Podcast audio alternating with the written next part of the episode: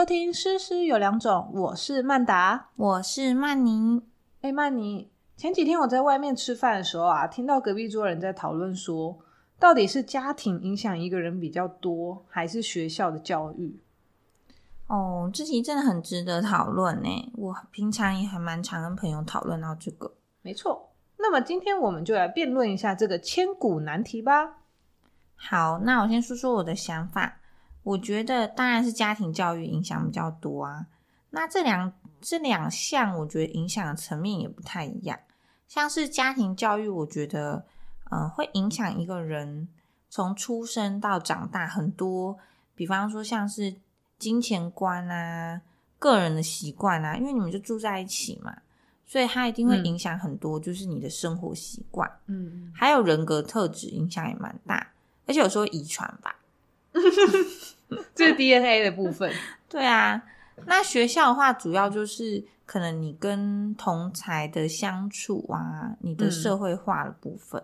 嗯，对，好像我也同意，就是在家庭的部分，它影响到好像是比较多我们嗯无法克制的，就是是潜移默化，我们会不自觉表现出来的东西，比如说一个人突然。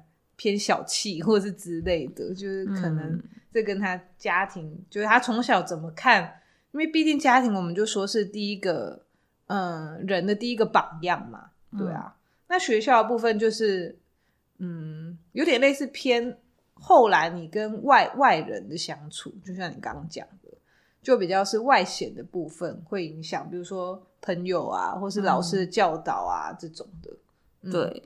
像是我就可以分享一个学校教育影响很大的东西，因为我我以前带班，就是那个班上有很多独生子女嘛，那呃也没有什么偏见啊。可是现在因为大家都很宝贝独生子女嘛，尤其他们又有很多个长辈，六七个子注意一个小孩，所以他们在呃第一次入社会的时候，就进入学校教育的时候，他们会偏比较呃自我中心一点，对。可是这个部分，我觉得透过学校教育，他们就会变得真的比较有礼貌，嗯，或者是说，因为是一个小小社会嘛，所以其实，呃，这样的一个小孩子，他其实可以看到各种不同人与人之间相处的样貌。就我就那时候就有很多呃家长吧，我那时候在幼儿园的时候，就很多家长跟我说，哎，呃，我的小孩谁谁谁啊，到班上之后就就是那种比较娇气啊，或者是那种不愿意分享的这种。嗯，性格或者是这种想法就会降低非常非常多。嗯，真的，我觉得真的，这真的是学校教育影响蛮大。像很多独生子女刚到团体活动都会很不习惯嘛。嗯，对啊。但是经过一段时间的相处就会好很多。而且我觉得有的时候老师讲的再多，讲十句也抵不过同才的一句。没错，嗯，这真的人很奇妙的群聚力量，哎，就是他可以是。包也可以是扁，对，所以有的时候我会稍微就是利用同才的力量，让同才来讲出一些，嗯，我觉得应该要讲的话，因为借刀杀人的感觉，对，就像爸爸妈妈自己管不动，就会丢来学校，对呀，老师也不想当坏人的时候，就会开班会之类的，对啊，就会就会引导小朋友讲出一些。你觉得这样子应该怎么做呢？对，然后就一定班上会有很多 庄脚，会讲出你想要的答案。没错，尤其是中低年级啊。当然，如果说国高中的小孩，当然是很多部分他们的思想都已经逐渐成型了。没错，对对对。但在小学阶段还是属于一个可控、可控的状态，对，可控的变音比较多。对，你就稍微引导一下，说：“哎，那大家觉得应该怎么样？你觉得这样好吗？”对，然后他们就会。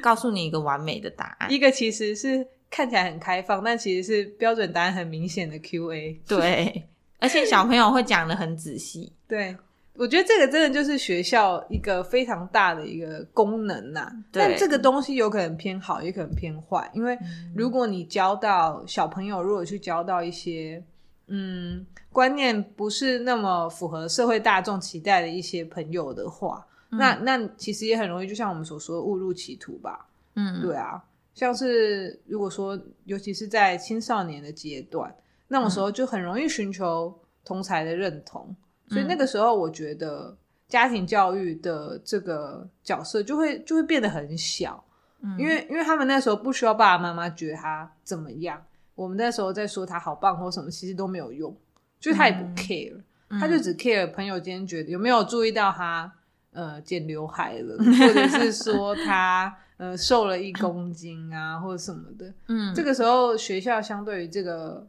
偏社会化的小团体，我觉得就是一个非常关键的时刻。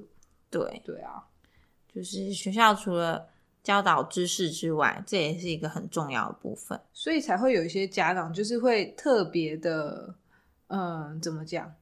对于名校啊，或者是对某些私校有各种要求，因为他们觉得对这样子小孩就可以在一个怎么讲无污染环境嘛，或相对温室的环境，哦，对啦，温室的环境成长长。大。对我有听过以前的家长有这方面的想法，就是因为这样的想法，所以会想要把小朋友送到私校啊，或什么。对，而且私校相对的部分啦，他们的升学是比较单纯的嘛，就是嗯同一票人，你就一直从小跟他巴迪巴迪，一直有可能你就一直跟他到高中这样子。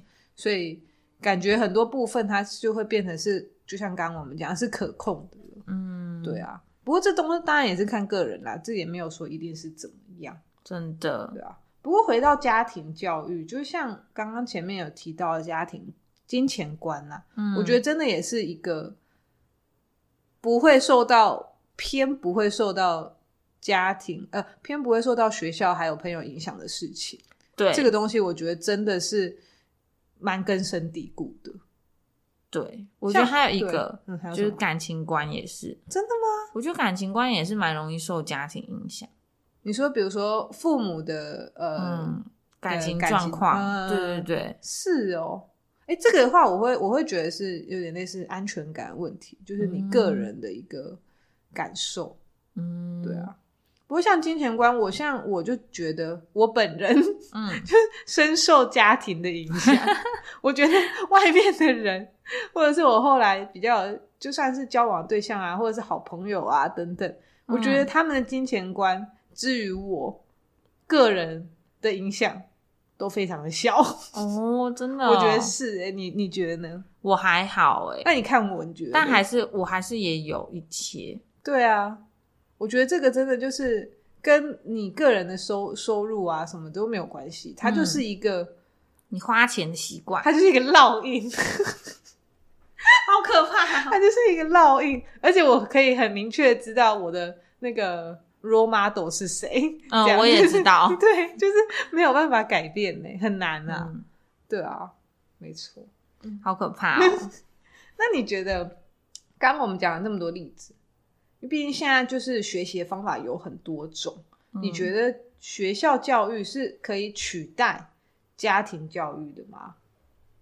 我觉得没有办法哎，我觉得永远没有办法，真的哦，你觉得哪个部分是？因为我觉得也许在以前的时代可以影响力比较大，但是现在其实，嗯，学校还是会受限很多，嗯，而且会受限越来越多，嗯就是很多部分是没有办法干预学生的，嗯哼，就是没办法去，就是除了在学校以外的时间是没有办法对学生有过多的干涉，嗯所以我觉得其实，嗯，学校的约束力或什么的都蛮有限的。哦，也是啦。嗯学校现在感觉，我们就讲一些国高中生好了，嗯就像我们刚刚提到的，如果是教师这个角色的话，嗯好像真的不太容易，对啊，嗯，不太容易去影响到学生。毕竟，呃，在我们现在社会升学啊等等等嗯的各种面向，其实就占据了很多学习的部分。对啊，而且在学校的时间本身就蛮有限的。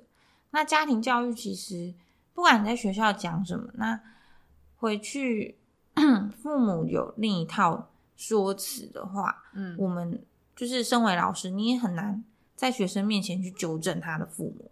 嗯，这倒对，没错，太可能没错，啊没错。像我们，我之前有遇过，就是呃，学校有那种帮忙，就是都会帮忙宣导一些基金会的捐款或什么的。嗯嗯嗯嗯然后我让学生带回去，就是那其实都是自由乐捐，都会跟他们说，就是要捐或不捐都可以这样。嗯那其实不捐你就不要捐就好，对但是还是会有小孩来跟我说，嗯，我妈妈说，嗯、捐那个钱都会浪费我们家的钱。就小孩会有的时候真的会完整的传达一些家庭的他观念，们是传声筒，对对，小孩是传声筒，每天都会跟我讲他谁谁谁说了什么。没错，对啊，所以其实或是说，哎、最简单的就是你跟他说用尺，然后小孩就会说，我妈妈说不用用尺对。之类的。可对啊，但但有时候，当然同时，他们回家也会说老师说怎样怎对啊样，对啊就是互相的，所以老师的言行也很重要。没有错。其实不管是家庭或者是学校教育，这两项因素一定对一个人的发展都是有不可或缺的一个部分。没错，就是无论你是老师还是家长，其实面对孩子，尤其是未成年，就是要时刻留意自己的一言一行啦。在教室里面的用语啊，你不小心脱口而出的话啊，可能都会影响小孩很多。